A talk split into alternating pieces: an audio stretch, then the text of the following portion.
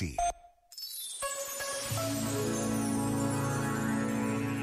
Temos muito a aprender com os gansos.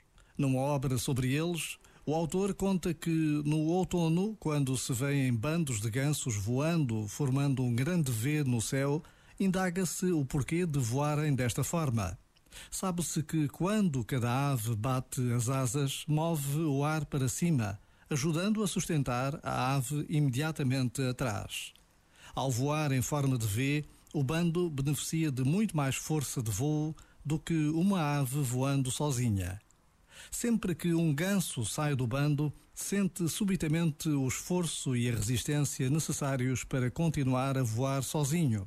Rapidamente ele entra outra vez em formação para aproveitar o deslocamento de ar provocado pela ave que voa imediatamente à sua frente.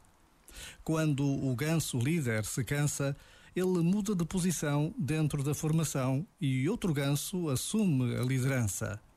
Finalmente, quando um ganso fica doente ou é ferido por um tiro e cai, dois gansos saem da formação e acompanham-no para o ajudar e proteger ficam com ele até que consiga voar novamente ou morra. Só então levantam voo sozinhos ou em outra formação, a fim de alcançarem o seu bando. Este momento está disponível em podcast no site e na app.